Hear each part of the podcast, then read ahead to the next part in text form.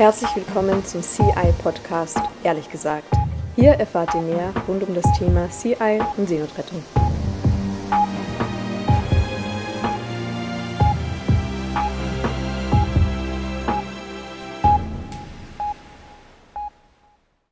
Hello and welcome everyone to a new episode of the CI podcast, Honestly Speaking. Today, I have invited two very special women. Uh, one is someone you already know. She is a journalist, but also a good friend of mine and crewmate from the last mission, Sara Cincurova. She's a journalist from Slovakia who kindly introduced me to Meron Estefanos, our main guest today. Meron is an active journalist. She is originally from Eritrea, so she used to be a refugee as well and is now using her activism to shed a light on the horrors that refugees have to go through. And that is what we will talk about today. Um, Meron, I welcome you. Thanks so much for taking the time to talk to us today. And also, hello again, Sarah. Thank you for having me. It's a pleasure. So, I'd like to maybe preface this with uh, a little bit of information on uh, one of the countries that we will focus on today, which is Eritrea, because I think maybe some of our listeners um, don't know as much about it. So Eritrea is um, a uh, Eastern African country um, that is not exactly a big country. It has a population of approximately 3.5 million people, but approximately three to 5,000 Eritreans flee this country every month. And this is because Eritrea has been called the North Korea of Africa because it is a one man dictatorship um, under Isaias Afwerki. And there's also a shoot to kill order at the borders, but still, so many people um, leave this country every month. And this is what um, Meron will explain to us today. But first, Meron, um, I would like to ask you to maybe share your own story with us, um, how you ended up in Sweden, um, and then also, what does your life and your activism look like? Sure. I came to Sweden when I was 13 year old as part of family reunification because my father was living in Sweden since the late 70s.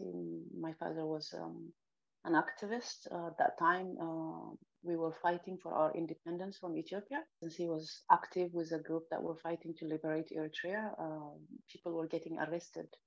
Uh, people were disappearing all Eritreans were seen as as a as terrorists or pretty much the same like Palestinians um, at that time. And uh, so for this reason, my father had to flee. Uh, he fled and he came to Sweden, and later on, uh, me and my younger brother joined him. Uh, so we were the lucky ones. Uh, we didn't have to flee uh, by boat or, or anything like um, what we see these days. At that time, Eritrea didn't exist. 1991, uh, Eritrea was finally liberated by the group uh, that was fighting, which uh, the current president right now, he was the leader of the movement at that time.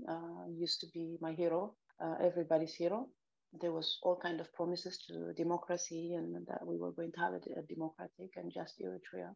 Unfortunately, um, uh, May 24, 1991, Eritrea was liberated. Uh, but you know, a few months later, the leader kind of broke his biggest promise when he said, "We don't need democracy right now because the people have never had democracy, and we have to introduce it slowly."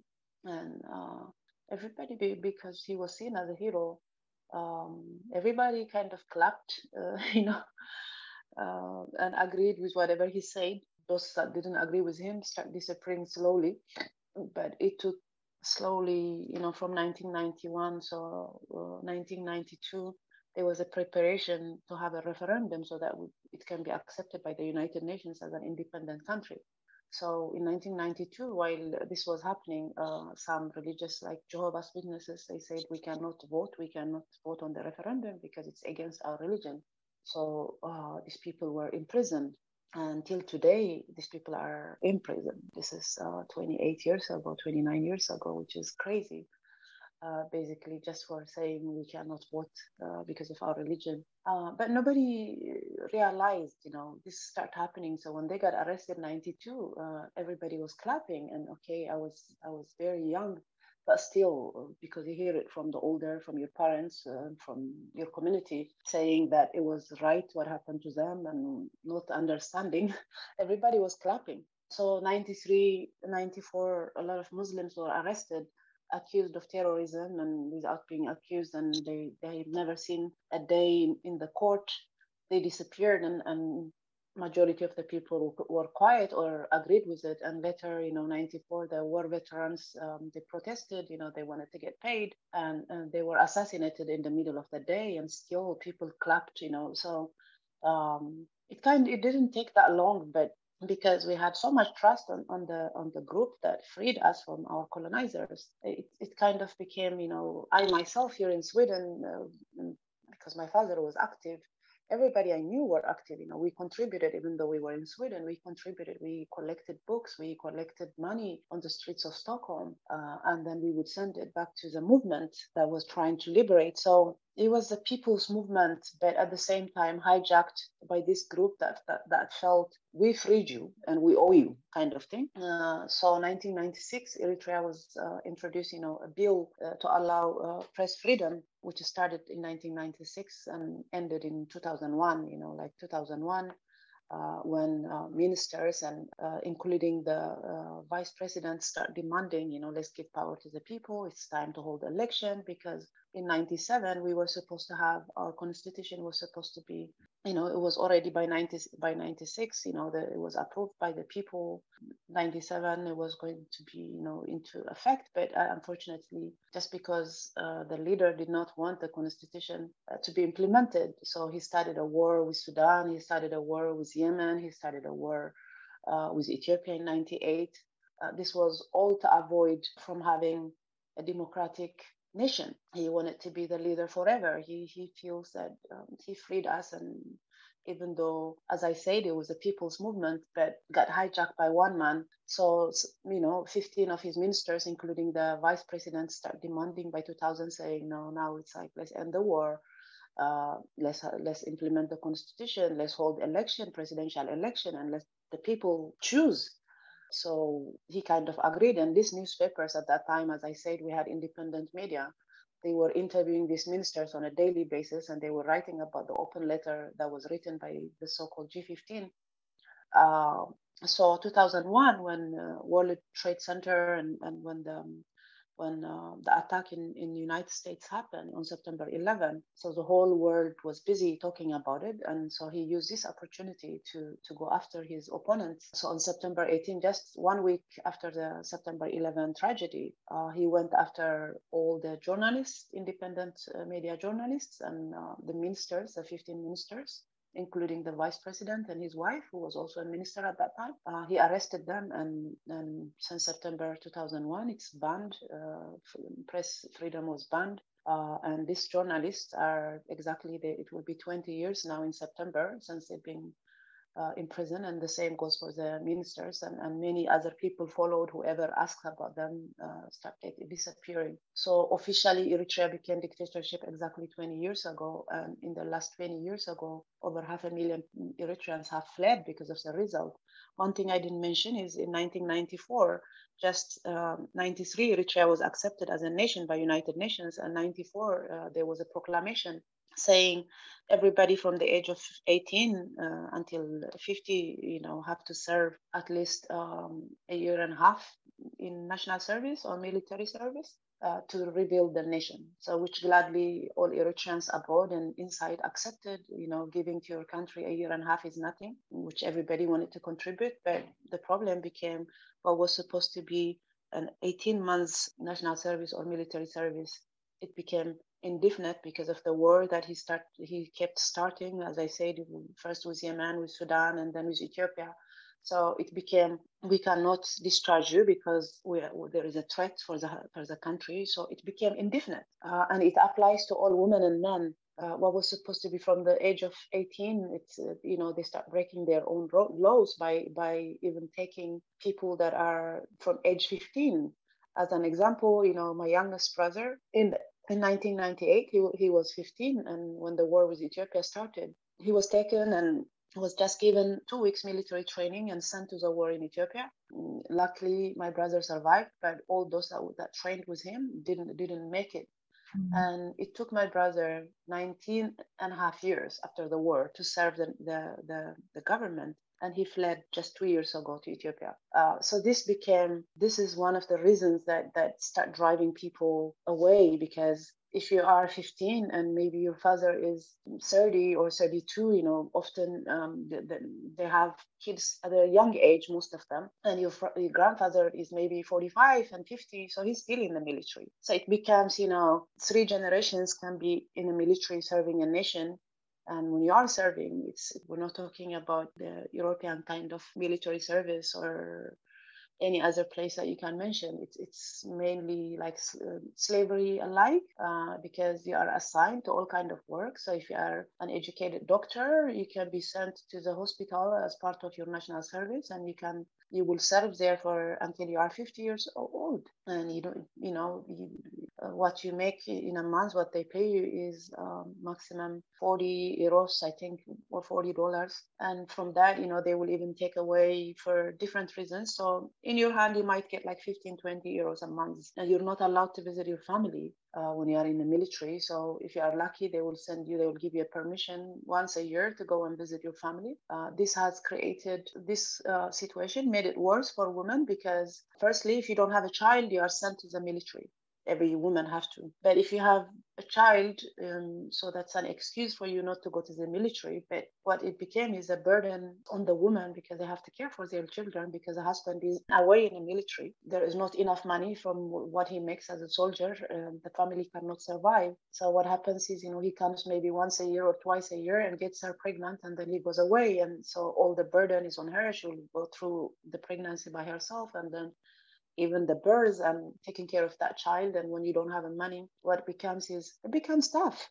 So a lot of women with their children start fleeing. Many men start fleeing because of the harsh conditions in the military. And women in the military, they are being used as as sexual tools of the high rank officials uh, so it just became impossible to live if you are in a military. You know, they make your life so hard that the only way that you feel is like to save yourself. You just flee, regardless of what happens to you outside.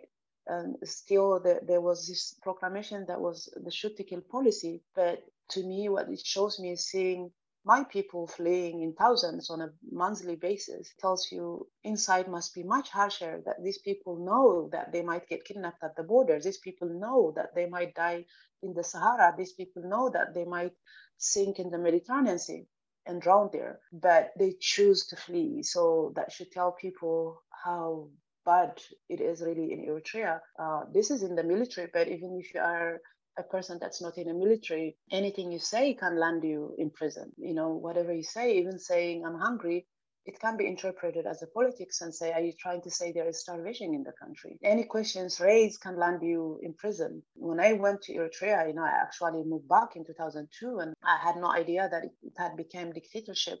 Uh, so I start seeing our neighbors getting arrested, and, and you know, so when you when you know someone who is arrested here, you know, normally the next day they are going to be brought to court and anybody can go and see. But in the case of Eritrea, when our neighbor, who was um, our childhood teacher, uh, they came and they took him late at night, and, and, and so I started asking questions the next day.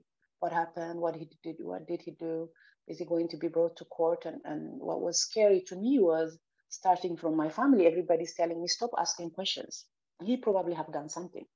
But don't you want to know? And nobody wants to know because knowing can bring you the same fate as him. So for this reason, the people are scared and everybody tells you stop asking questions. Who cares? He might have done something. But that, that, that wasn't the Eritrea that I knew as a child. You know, people cared about each other. People helped each other. We are known for helping each other. And so it was shocking to me how in such a short time even our culture and, and our beliefs has changed because of the regime that, that, that was ruling Eritrea. So after living for two years there, okay, to me, they didn't do anything to me because I, am a Swedish citizen, but it kind of uh, woke me up because me that grew up in Sweden that went to Eritrea after a long time and, and I had more rights than those that bled and that sweated and that did that gave everything to Eritrea. Even moving around was not possible. Thank you for uh, depicting the, this very um, grim picture, but thank you for sharing with us all these details, Meron. And just one additional question: if you could give us maybe a comment. Um, because what you are depicting, we have heard many times on the ship, and people saying, "I would rather die," and people being aware of the risks and yet choosing to, you know, to flee their countries to make that crossing. And aboard uh, the Sea-Eye 4 during our latest mission, we rescued people from Eritrea. And I was wondering if maybe comment on what the situation like is now, particularly, you know, when it comes to the recent um, news about the conflict in Tigray. You know, what is the situation with regard to migration from Eritrea right now? Well, it's it's it's the same as I mentioned earlier. Um, our leader is known for starting uh, conflicts in order to stay in power, and also in order not to disperse and not to discharge the military. So for the past 20 years, uh, there was an excuse, and the excuse was, you know, sorry, we cannot discharge you from the military because of we are in the middle of no peace and no war situation with Ethiopia. But three years ago, um, Ethiopia had a new prime minister who finally accepted, uh, extended an olive branch of peace. Uh, so this time, you know, there's no more excuse because Ethiopia wants to have peace and wants to demarcate the border, which was the issue of the last war uh, from 1998 to 2000. Uh, so our president was, okay, you have peace. So what other excuses can you give? You know, now it's time to implement the constitution. Now it's time to have election and and and, and things like that. So everybody was happy, including my brother, who served 19 and a half years. But uh, soon after the peace deal, you know, they start asking, okay, now there's peace with Ethiopia. Are we going to be discharged? And and they start telling them, no, we you are needed more now. So we Eritreans start getting worried, and that's when my brother decided, no, I will never be discharged, so it's better I leave. And so, just like any other refugee, he fled to Ethiopia. So the new leader of Ethiopia and our leader, you know, started having a very good relationship. but that relationship was in order to annihilate um, the Tigray region, which which our leaders sees as an enemy because they, they are the former leaders of Ethiopia for the past 27 years, and and uh, he went to war with them against them. I mean, in 98 until 2000. So it's for him, it's kind of a revenge that they still exist because Ethiopia had a democratic institution. So um, power was, you know, there was a power exchange, but peacefully. So they are protected, and these are elected officials, of course. So what happened is, was the new uh, prime minister of Ethiopia and our leader, uh, they start creating kind of um, conflict within the Tigray region, the leaders of the Tigray region, uh, which later escalated into a war. Uh, so Eritrea start, uh, Prime Minister of Ethiopia is attacking from the south side, and since we are neighbors just at the border of Tigray, and Eritrea sent all our soldiers and, and start attacking them and committed all kind of atrocities in, in Tigray. Uh, so which for us, our conscripts, they were forced into fighting um, something that wasn't our war. You know, the last wars, there was an excuse because of the border or something. But this war was mainly uh, revenge against the former uh, rulers. But sadly, you know, uh, it was it affected the people of Tigray. And of course, um, in, Eritrea, in, in Tigray, there was around 100,000 Eritrean refugees at the refugee camps. So the first thing when Eritrea entered Tigray was what they did. The first thing was um, controlling the refugee camps. So imagine you fled from one of the worst dictatorships on earth. Uh, you feel safe. You are in um, internationally recognized refugee camps. Uh, and then so the person that you fled from and catches up with you and, and, and comes with a list of names of people that they need and, and so many refugees were returned this happened in, in november two of the refugee camps were totally destroyed until now about according to unhcr so around 20000 refugees are unaccounted for many were returned. Many of uh, those refugees that were taken are in prison in Eritrea. Uh, and most of them. So because of this situation, what has it created is a new a new kind of migration. Uh, so the new migration, you know, people were f- fleeing to Libya was kind of have stopped for the past four years because of the European Union's deal with the Libyans. So that discouraged people from fleeing because nobody was, you know, you, you, go on the boat, you are intercepted, and, and you know, maybe out of 100 boats that, that are sent, two are making it into international waters while 98 are returning.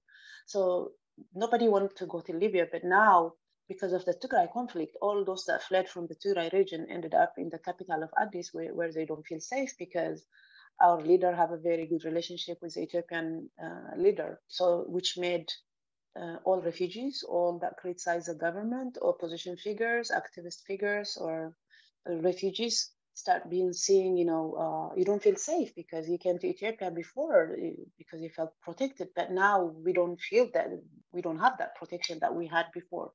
So for this reason, uh, people are just fleeing without even consulting with anyone. So the smugglers became uh, very creative again, and what happened is they start spreading rumors that the, the route to Libya has opened, and, and uh, suddenly everybody that was in these refugee camps start fleeing to Sudan, and from there, so they they they started a new um, a new trend that had stopped. So people are arriving to, to Libya like crazy, even though most of them will, will be kidnapped and sold and resold and, and intercepted, and uh, they will suffer for many years to come.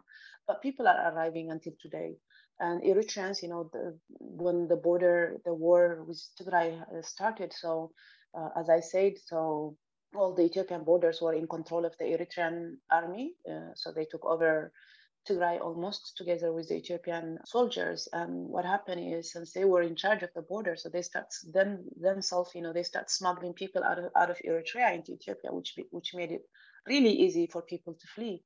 And so for Eritreans inside Eritrea, because you know there are kids that are as young as 15 start to be start being taken and taken into this new war to fight in a war that's not ours. Uh, and many of them you know we don't know if they if they survive or if they're alive. But this kind of scared every family in Eritrea, and they started, you know, before when people left, before the Tigray uh, uh, war started, children left without consulting with families. They contact you once they are out of the country, and there's nothing you can do. Of course, you send them money. But now, since the Tigray war, families are encouraging their loved ones to flee because they don't want their loved ones to die at a war that's not ours. Uh, nobody wants their young children, you know, 15 year old or 14 year old. So most of the 15 year olds have been taken by the government to the war uh, now the fear is that they will start taking 14 year olds.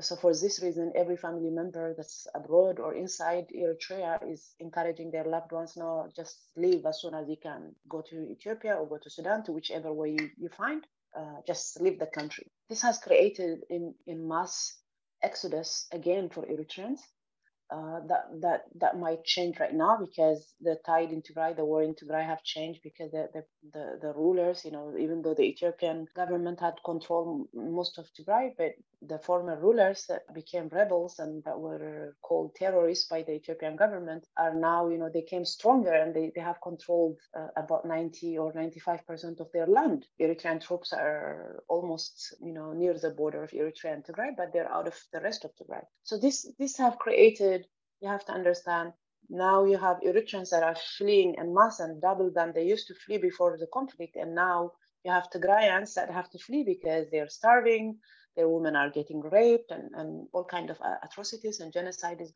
is going on.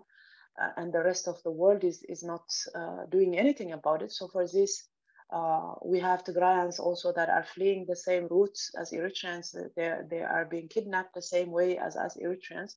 Yeah so the migration is it's it's it's really crazy. People are fleeing from ethiopia to to uganda uh, people are fleeing to South Sudan now because Uganda is under lockdown. So now the new trend the past two weeks is okay, Uganda is uh, totally locked down. So since we cannot go there, let's go to South Sudan, and which the trip is much harder, and the smugglers are charging you know more than what they used to charge towards Libya. But since people are in distress because of this war, everybody's just fleeing, and, and people are paying, and which uh, it keeps increasing and increasing and increasing. When uh, when the price of uh, migration keeps increasing, what happens is often if people keep paying, then that's when it turns into trafficking, and the traffickers just say, "Oh, if we charge them three thousand, well, what we used to be uh, cost five five hundred dollars to get from Eritrea to Uganda or from Ethiopia to Uganda or to South Sudan now is around 3,000. Uh, and my fear is that that will turn into trafficking. Um, uh, of course, they will start extorting for more money, and, and people have no option but to pay. And what's crazy to me is, I mean, you've you've painted a pretty extensive picture now of how Eritrea keeps producing more refugees, more exodus through the wars and through this dictatorship, right? And um, the way I understand it is that you know this is known to the international community, it is known to the UN and the, the EU, etc. And that's why for a long time I think they have refused to send aid money to Eritrea. But I think in 2016 um, actually, the EU signed um, some new contracts with Eritrea to support them again with money. And the reason behind this was not just to improve the living um, situation of the people there, but basically what they wanted to do with that is to prevent migration, to prevent this exodus so that less people would arrive in Europe, correct? Yes, Yes, uh, that's the sad part, you know, with the EU. If it was about human rights, and, and nowadays it's it just keep the refugees away. It doesn't matter who they, they deal with. Even one of the, as a, you know, uh, giving Eritrea money is prolonging the suffering of our people. Yeah. Uh, it, it, doesn't really stop. The money doesn't go. You know, the EU money is supposed to be for development aid, but in reality, it doesn't really go to the people or to any development. It, it ends up in the hands of the regime because there is no accountability. There is no any special requirements. You know, so if if you cannot even see where your money is going, many of EU officials that want to visit Eritrea, they don't even get a visa. So that tells you what's the point I really don't understand EU's logic. But then again, uh, they're giving money to Turkey, they're giving money to, they've been giving money to Sudan in the name of the Khartoum process, Libya and Egypt and, and everybody else. So the human rights issue doesn't really matter in EU anymore. That's what I see. Uh, at the same time, you know, it prolongs the, it prolongs the suffering of the people by giving them this money. It kind of it helps, you know, and, and it will help oppressing the people more. Yeah, it just uh, more refugees, so it's not even working. Exactly. Yeah, it, it's not. I mean, it's it's you know what EU is doing right now is like do whatever you want to in your country as long as they don't come to us. Kill them if you want to, make them disappear if you want to, and then they will give you, you know, for us activists like us that lobby, that have been lobbying the EU and State Department and others, you know, they'll give you a stupid resolution that, that says, oh, we are concerned or we are concerned about this. Or, but what does it mean, you know, giving a resolution just to make me happy? But at the same time, if you are funding perpetrators, so that makes you an accomplice. So what I see is right now, you know, I stopped uh, lobbying the EU because uh, normally I used to, to do like five to up to 10 lobby uh, hearings at, at, the European Union or at the European Commission.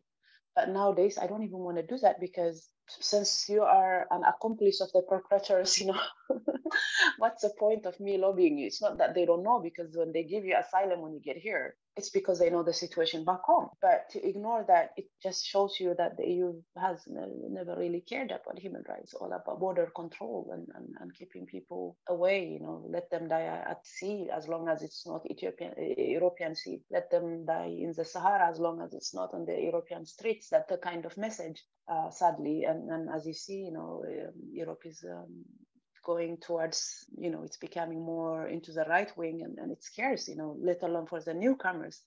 I myself, you know, that have grown up here and that felt like this is home. I don't feel like home anymore. It scares me. I don't even know if my kids have any future here, even though they are they are born here, because the way Europe is heading, it's um, it's not uh, really a great thing. You know, it's it's uh, really sad where we are right now.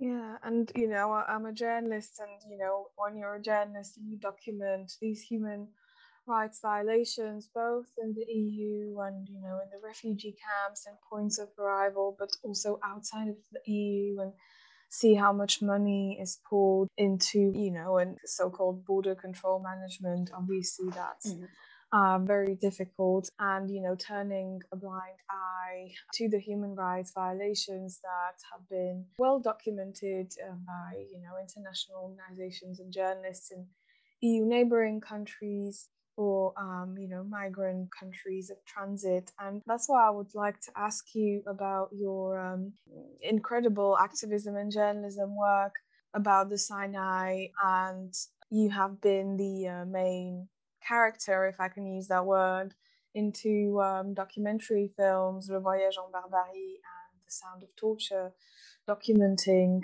um, the torture of refugees in the Sinai. And I was wondering if you could tell us very shortly about this work and also maybe tell tell us about what is your point of view on what's happening now in Libya? Because unfortunately we know you know refugees who have crossed Libya and the Mediterranean even among the people that we have rescued aboard the Sea-Eye when I was um, volunteering on the mission as a journalist, we know that some of them had been tortured for ransom. So, what is your comment on that? Again, you know, when we talk about the Sinai, uh, actually, the Sinai is the result of the European Union's deal with Gaddafi. So back in the days, you know, in, in 2006, when European Union did not want the um, the refugees to come to Europe, so they made a deal with Gaddafi, and um, so Gaddafi started um, arresting anybody that was arriving in Libya, arresting them. Pretty much the same what's going on right now. All kind of abuse, abuse in the detentions. Children were born in the detention and would end up there for four or five years. And he was actually deporting Eritreans back to Eritrea, and you know over 3,000 that were deported from Libya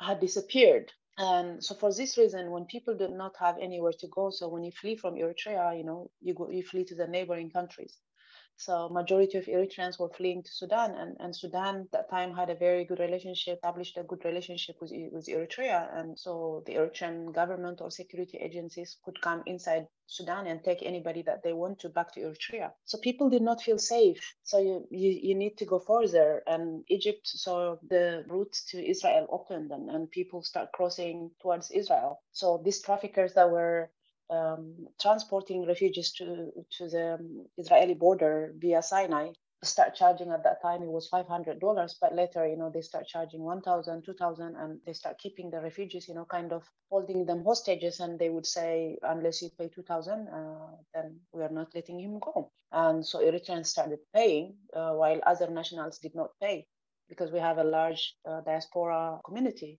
Uh, people start paying 2000 was for everybody they didn't they didn't nobody was even talking about it and that 2000 became 4000 and from there it, it reached 8000 that's when i heard the first time but i didn't know how serious the situation was until it reached 20,000 from 8,000. Suddenly they raised it to 20,000. The ransom became $20,000 a person. And we Eritreans are the poorest of the poorest. And so people started co- collecting money. And that's when I heard. And, and so as a journalist, I, I felt uh, let me find out and at least let me do you know in order to raise awareness i decided to do uh, one program about about the sinai kidnapping in my radio pro uh, my radio program. So what happened is when i called them and i did the first interview so they because i called using my direct uh, phone number and they kept my number and they start calling me and uh, slowly you know from talking to one group i start talking to hundreds of groups that were calling me on a daily basis. And, and our my program became from covering all kind of variety issues. It just became just about Sinai because I couldn't believe that people were getting killed uh, for twenty thousand uh, dollars. It was just absurd the whole thing, and and in order to make the family pay, uh, they would just call them and they would force you to listen as your loved one is getting tortured, as your loved one is getting gang raped, and so that in order for the phone calls to stop, of course, so you you end up paying. So I, for me, this was just unbelievable that this was happening at this time. You know, because I felt like we were done with slavery uh, and nobody was talking about it. I, I started contacting all major NGOs and governments, and, and I was thinking, you know, it's because they don't know, and if they find out, they will stop it.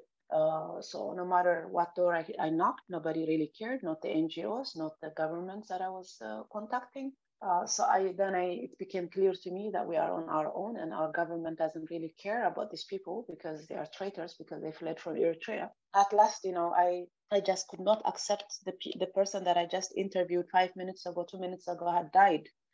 Uh, I felt no, at least I have to save one person, and I I start raising money uh, using my radio program and also uh, social media start paying ransom to free some people, especially when it was children that was involved. It's, it's just I couldn't accept it. You know, this went on until 2014, and then 2014, the Egyptian government started attack attacking the people in northern Sinai, which they were pro Morsi. So this was after Morsi because of the war in Egypt that's still ongoing. It became difficult for the traffickers to bring in as many uh, refugees that they used to kidnap in Sudan.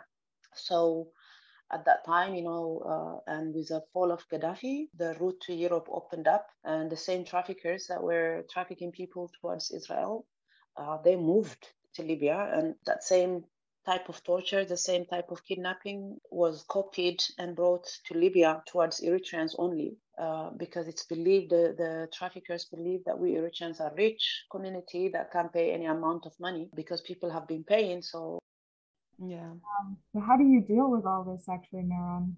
Isn't that so hard on you to watch this? And especially, I mean, it's hard enough to watch all this suffering, but then also the fact that nobody does anything about it must be heartbreaking. Yeah, it's it, it affects you as a person. Um, it it changed me, you know, uh, when I start talking to the Sinai hostages.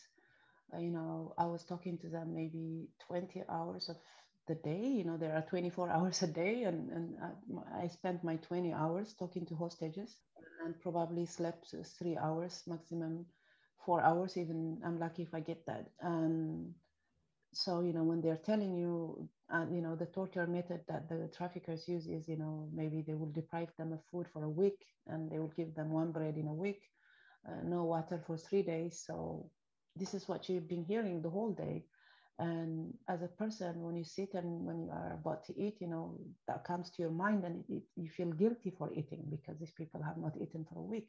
Uh, you feel guilty buying anything you know like buying shoes buying clothes. It, it just becomes who am I? You know, like these people don't even have anything to eat, and, and am I going to think about what to wear and how to look and things? So it, it, it kind of changes you as a person. And, and the sad part is, you know, it makes you lose uh, many friends because uh, your friends don't care as much as you do about the issues and uh, you know while my girlfriends were talking about uh, they couldn't find the right dress for saturday's party or something. It just you know it pisses you off you know like i'm talking to people that are dying on a daily basis and, and your biggest worry is about not finding the right shoes or the right clothing. So slowly you know you start moving away from the people and you avoid them and, and it becomes you know you lose in touch. So i've lost many friends because of when i start dealing with the Sinai issues or uh, many of my good friends, you know, they, they would tell me, you know, we don't want to listen. And, you know, just as I listened to the hostages, I needed someone to listen to me. And, and I did not have that. Uh, majority of my friends were saying, oh, no, we don't want to get depressed. So please don't tell us about it. So, and I felt like they, did, they didn't care. And um, so you stay away from those kind of people and you become on your own. And slowly, you know, I kind of am lonely. But because I was very busy, you know, talking to them 20 hours. So I didn't need anyone um, but it gets to you it changes you as a person. Of course you know like there are certain people when i think about sinai i still can you know if i remember two or three people there are some that that just touch you so much that i haven't processed it. And and thinking about these people just makes me cry or drives me crazy. So i, I always try to avoid not to think of them. Uh, so it's, it's it's very difficult. Uh, it's not easy on me but I, I was consoling myself, you know, okay, who are you to complain when these people are living it and you are complaining for listening to it, you know? Of course, it affects you, but not as much as them. If if they can survive and if these people came out alive and they are leading a normal life, uh, that gives me hope. That give, that kind of inspires me into into wanting to live more as well, like them.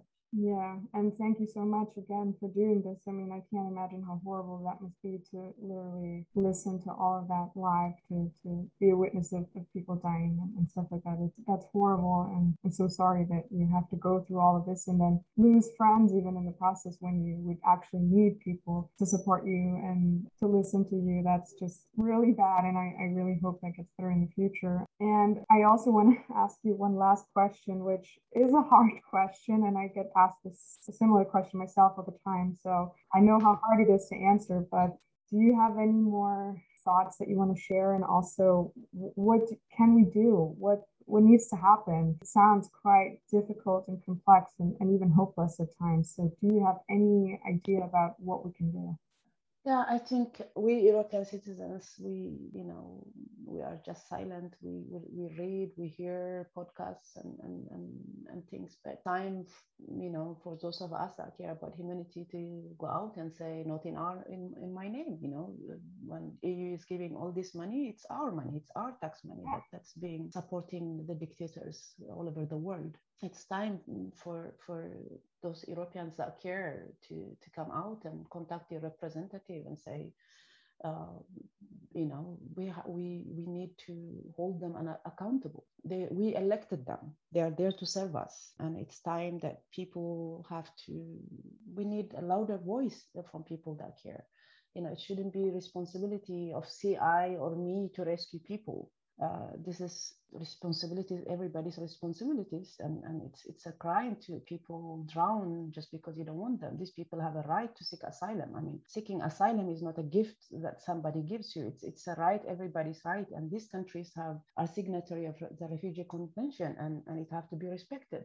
And again you know i don't want one cent of my tax money to go support any dictator anywhere so if I say that, let's be more of more of us that, that are loud and that says not not in our name and not with our money. I think this is what lacks that I see. You know, uh, I see many Europeans last year because of George Floyd, you know, coming out and saying Black Lives Matter. But EU is killing more Black people than EU's policy is killing more Black people than American policy is killing Blacks there. I'm not saying less people are dying in US, it's a lot. But if we are looking at how many people are, how many brown and, and Black people are drowning because of the EU policy towards the Aegean or towards um, the SAR, uh, you know, uh, hypocrites. So the same people that came out and demanded for Black Lives Matter, let's start at home. That's my message because at the end of the day, this is all about racism. It, it's not about migration. It's not about re- that there is a refugee storm. I mean, like for Europe to survive, they will need uh, manpower.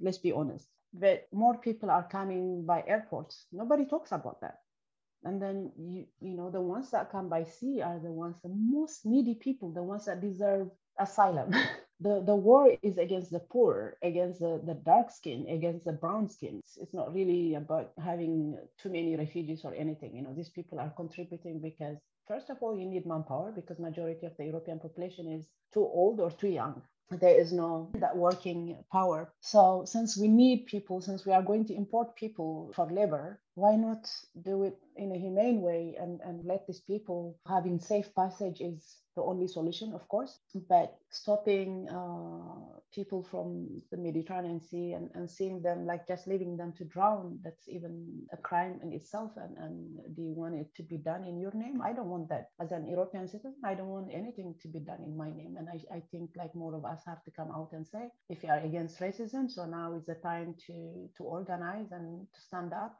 for humanity and, and to say, not in my name, not with my money. So this is my message to all Europeans that listen to, to this podcast. And I would like to give my appreciation to, to the Sea-Eye, which uh, I love and respect, and I've been involved from before. Uh, I was in touch with the founders when uh, there was a plan to do Sea-Eye, and, and um, they came for consultation, and we had a good uh, discussion. So it's I cannot believe, you know, a bot that didn't exist at that time and we have Sea-Eye one two three four and and, and um, all that. So it's it's amazing what Sea-Eye is doing and, and also my second advice is you know support organizations like Sea-Eye and there are many rescue ships ngos that are doing amazing work. That's also what's lacking that i see. So more supports to the rescue organizations and contact your local representative politicians and raise the issue at a local base and that's the only way that we can make change Wow, I don't think I can add anything else to that. Um, I just say thank you so much um, for those words and also for everything you do. I think um, you're doing life saving and crucial work and just keep going. I know it's hard, but I sometimes feel like if you know if we're not going to do it, who will? Right. So yeah. yeah, we just have to stay strong and keep fighting. And um, I think you put it brilliantly. Yeah, Sara, is there anything else you want to add? No, I'd just really like to thank Meron for her work, her activism, and the very important messages and words that um, Meron you shared today with us. Thank you for everything that you've done. And maybe as a journalist, the only thing that I add is that your work is very important also in terms of documenting history, right? Because it's only thanks to journalists and activists like you that we know and that we will know about these stories that would otherwise go, uh, you know, underreported and maybe even forgotten. So thank you for everything you do. Thank you. Thank you. Yeah. And I also highly recommend watching the documentaries. We will um, put the names in the description. just once more, thank you both for talking with me today. I think it was it was a, a, great episode with lots of new information as well. I think this is also a topic that's um, underreported. Thank you so much. Take care, and we'll talk soon. Thanks, you too.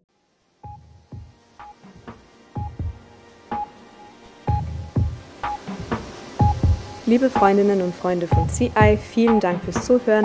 Mehr Infos findet ihr auch auf unserer Homepage unter www.c-i.org. Danke, ahoi und bis bald.